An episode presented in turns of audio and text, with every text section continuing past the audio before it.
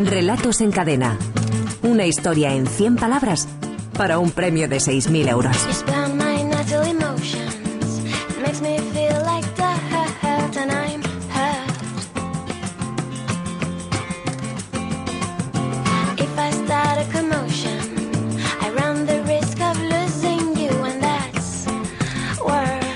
Son las 6 menos cuarto, las 5 menos cuarto en Canarias. Javier Sagarna, director de la Escuela de Escritores.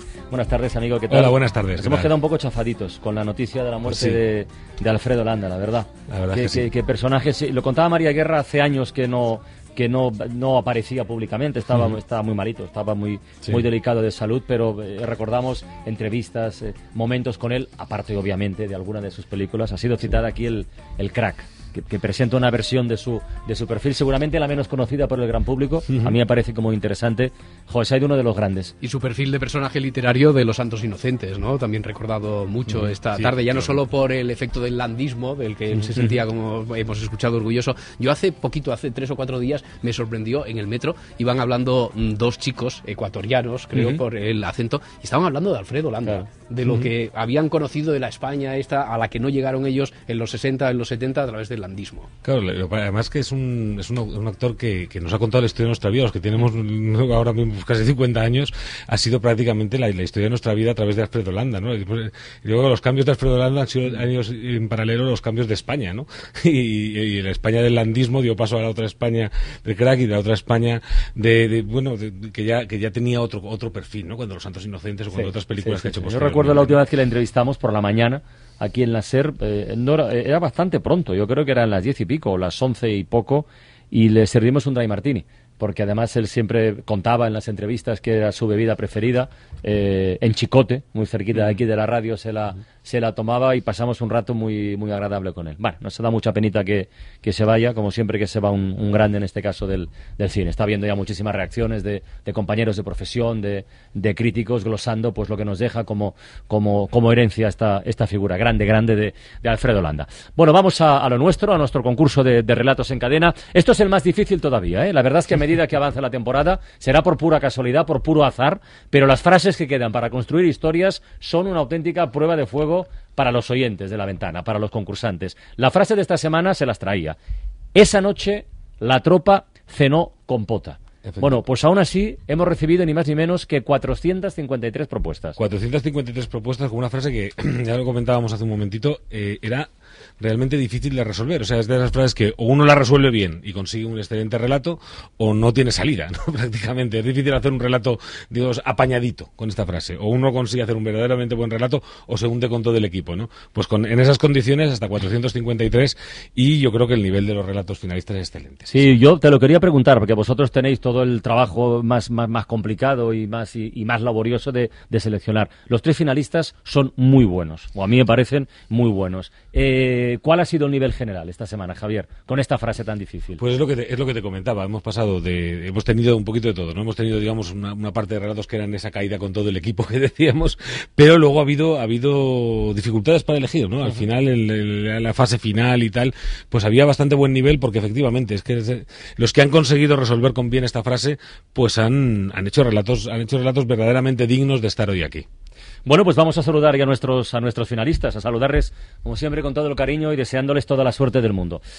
María Jesús González tiene 51 años, es de Ferreira de Pantón, en, en Lugo, trabaja como ingeniera técnica agrícola. María Jesús, buenas tardes. Hola, buenas tardes. Y entre sus aficiones nos cuentan escribir prácticamente a diario, caminar y hacer cualquier actividad que tenga contacto con la, con la naturaleza, ¿verdad? Sí, sí, sí, es lo que más me gusta. María Jesús, ¿qué está leyendo ahora mismo, si nos lo puede contar? Ahora mismo estoy releyendo más bien Sí. un, un libro de relatos de, de Murakami ¿Mm? que se llama Sauce ciego, mujer dormida. Mujer dormida, Sí, sí. y es un- así, me gusta aprender de los de los grandes. ¿Es usted muy maestros. practicante de esto, de esto de la relectura?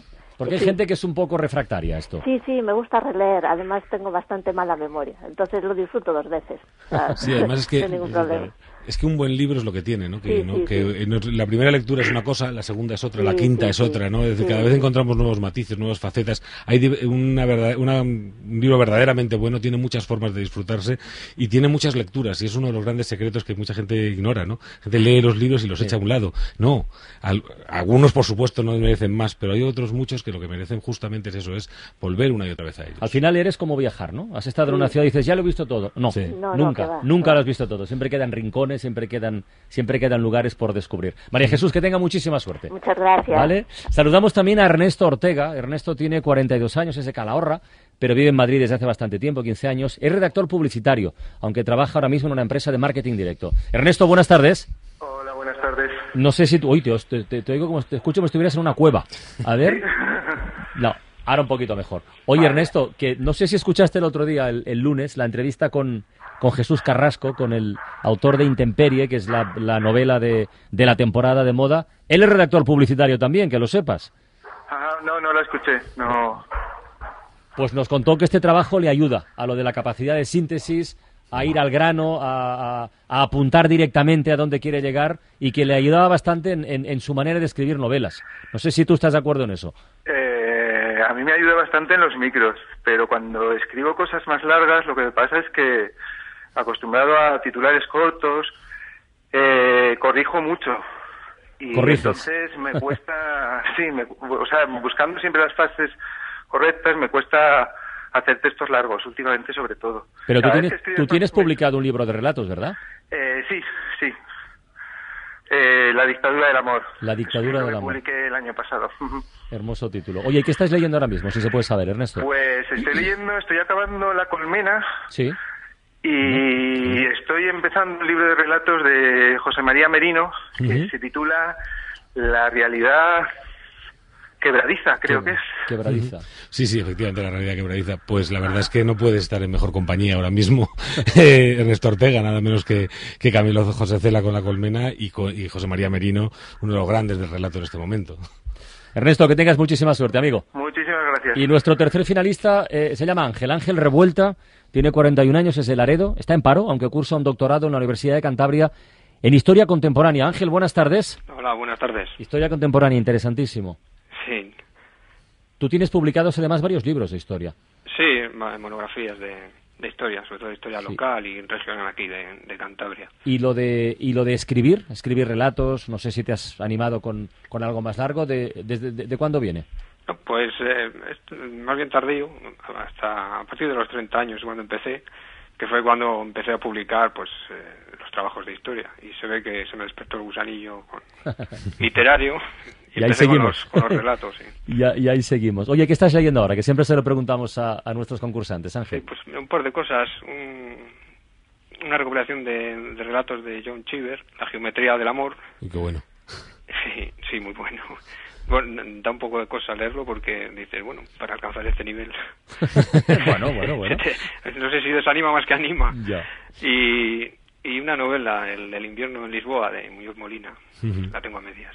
Muy bien, Ángel, pues eh, lo mismo que a tus compañeros. Que tengas muchísima suerte. Está muy bien, está muy bien que estén eh, todos ellos combinando Sí, relato sí, y novela, sí, porque sí, sí, como sí, decía sí. Ernesto, son dos suertes un poco distintas. Cada una tiene su lidia y, y la verdad es que y la verdad es que está muy bien nutrirse de ambas para poder a- abordar también ambas. Pues vamos a leer los relatos finalistas y luego elegimos al ganador. El primero, el de María Jesús González, se titula La fiesta.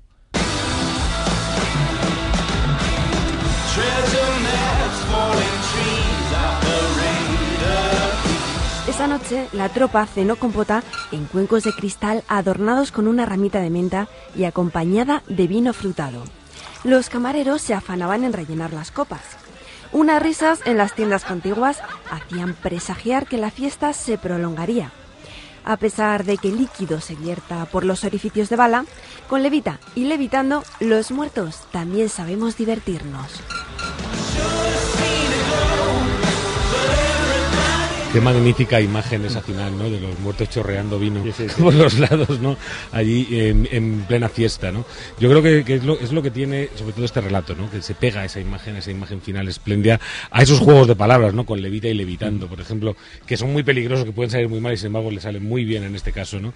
Y, y ya digo, a mí, a mí fundamentalmente lo que más me gusta del relato, dentro de que todo está muy bien contado, es esta imagen, esa imagen de los muertos chorreando por los orificios de bala, el vino que se van bebiendo, ese divertirse para perderlo después. Es ¿no? un relato muy, muy redondo. Vamos con el segundo, el de Ernesto Ortega. Se titula El Cabo Hopkins.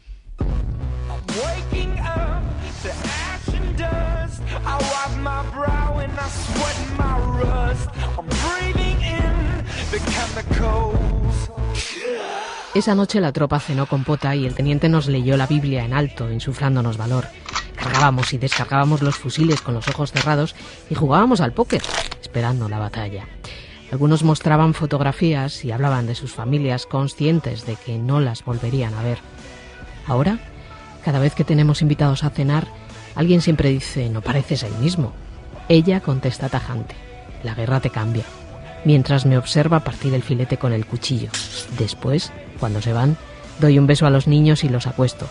Solo entonces recuerdo que el cabo Hopkins repartía las cartas con la izquierda.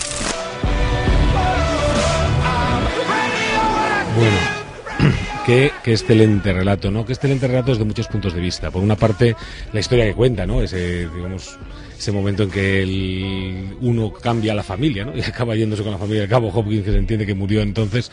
Pero sobre todo técnicamente me encanta cómo lo plantea en dos escenas, cosa muy difícil en un microrelato Sí, tan corto. sí, sí, sí. Cómo la primera escena maneja estupendamente el pasado, el cambio prácticamente en una frase. Ahora cada vez que tenemos invitados a cenar cambia completamente el escenario en esa frase eh, de una manera técnicamente prácticamente perfecta.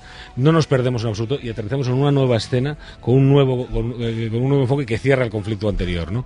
Me parece que técnicamente el microrelato es, es realmente realmente notable, aparte de que luego ya digo como contenido eh, está está muy muy bien, pero vamos, sobre todo así como como profesor de escritura reconozco que técnicamente me fascina este relato. Está muy bien. Es que hay un, hay un nivelazo entre los finalistas de hoy, como siempre, por otra parte. ¿eh? Pero dada la dificultad de la frase de arranque, yo creo que merece la pena subrayarlo. Merece muchísimo la pena. Y el tercer finalista, Ángel Revuelta. Su historia se titula El arte de la guerra. I've been Esa noche la tropa cenó con pota y hubo general satisfacción por la calidad del postre. Los más avezados incluso descubrieron un especial dulzor, un ingrediente desconocido en las anteriores ocasiones en que lo habían saboreado. El cocinero declinó las alabanzas con una impostada modestia que no ocultaba su orgullo y se negó a desvelar el secreto de la exitosa receta. Después de todo, y como había sugerido el mando del regimiento, los soldados no necesitaban conocer el destino de los prisioneros capturados durante la última escaramuza. Este lo ves venir, ¿eh? Este lo ves- este, este lo ves venir. Huele. Desde Lo lo de la calidad del postre dices, uy, uy, uy, uy, uy, uy, ¿por dónde va este relato? Lo ves venir y, Sí, sí. y- y va dando miedo, ¿no? Y va, va estremeciendo, va siendo un, un relato de esos así de con una punta de humor negro, ¿no? Que yo creo que al final es lo que es lo que destila la frase final, un cierto humor, o sea, acabamos con el relato diciendo madre mía, pero al mismo tiempo acabamos con una sonrisita, ¿no? Yo creo que, que es que, que este juego del humor negro que es tan tan difícil y que tanto nos gusta, además en este país, está fantasticamente bien logrado en este relato. Son muy buenos los tres, hay que elegir uno, vamos a votar y los primeros en hacerlo son como siempre nuestros propios finalistas. A ver, Ángel, ¿con cuál de los otros dos te quedas tú? Eh, Eh, pues. está difícil, ¿eh? complicado, Sí, bueno, pues apuesto por el de Ernesto. Por el de Ernesto, el cabo Hopkins. Ernesto tiene un voto. Ernesto, ¿tú por quién votas? Eh, yo voto por la fiesta, por la... Me gusta mucho la imagen final. El de María. Jesús. María Jesús González tiene un voto también. ¿Y tú, María Jesús, por quién votas? Yo por el de Ángel. Por el de Ángel. Ángel, el arte de la guerra. Tenemos de momento un triple empate después de la votación de nuestros finalistas. Eh, Javier Sagarna, el director de Escuela de Escritores, eh, va a desempatar. Va a desempatar porque, bueno, creo que se me ha notado en el comentario que a mí la verdad es que el relato de Ernesto Ortega, eh, bueno, por muchas razones me parece, me parece que siendo los otros dos excelentes, en este caso merece ganar esta final. Bueno, pues el cabo Hopkins pasa a la gran final de este concurso Relatos en Cadena. Ernesto Ortega, felicidades, amigo. Pues muchísimas gracias, muy contento, la verdad. Venga, seguiremos en contacto. Eh, María Jesús y Ángel, gracias, amigos. Ah, muchas gracias a vosotros. Y a seguir escribiendo y a seguir leyendo, que es lo mejor Venga. del mundo. Venga, un abrazo. Bueno, pues tenemos una frase que también va a tener su miga Vamos para a la semana que vamos a viene. El cabo Hopkins repartía las cartas con la izquierda. La cortamos mejor así. La ¿no? cortamos De- así, dejamos sí. el Solo solo entonces recuerdo, recuerdo. va a ser palabrería que no nos va a ayudar. Vamos a hacerla más, más, más concreta. El cabo Hopkins repartía las cartas con la izquierda. A partir de esta frase y en no más de 100 palabras tienen hasta el próximo domingo a las 6 de la tarde para enviar sus relatos a, través de la página web de la Escuela de Escritores, www.escueladeescritores.com. Muy bien, Javier Sagarna, director de la Escuela de Escritores. Un abrazo, amigo.